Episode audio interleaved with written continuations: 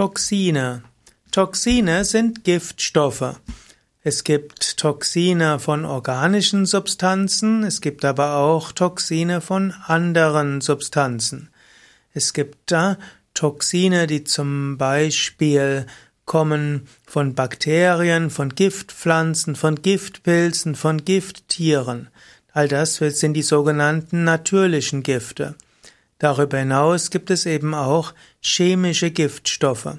Manchmal werden nur die organischen Substanzen als Toxine bezeichnet, manchmal werden alle Gifte als Toxine bezeichnet.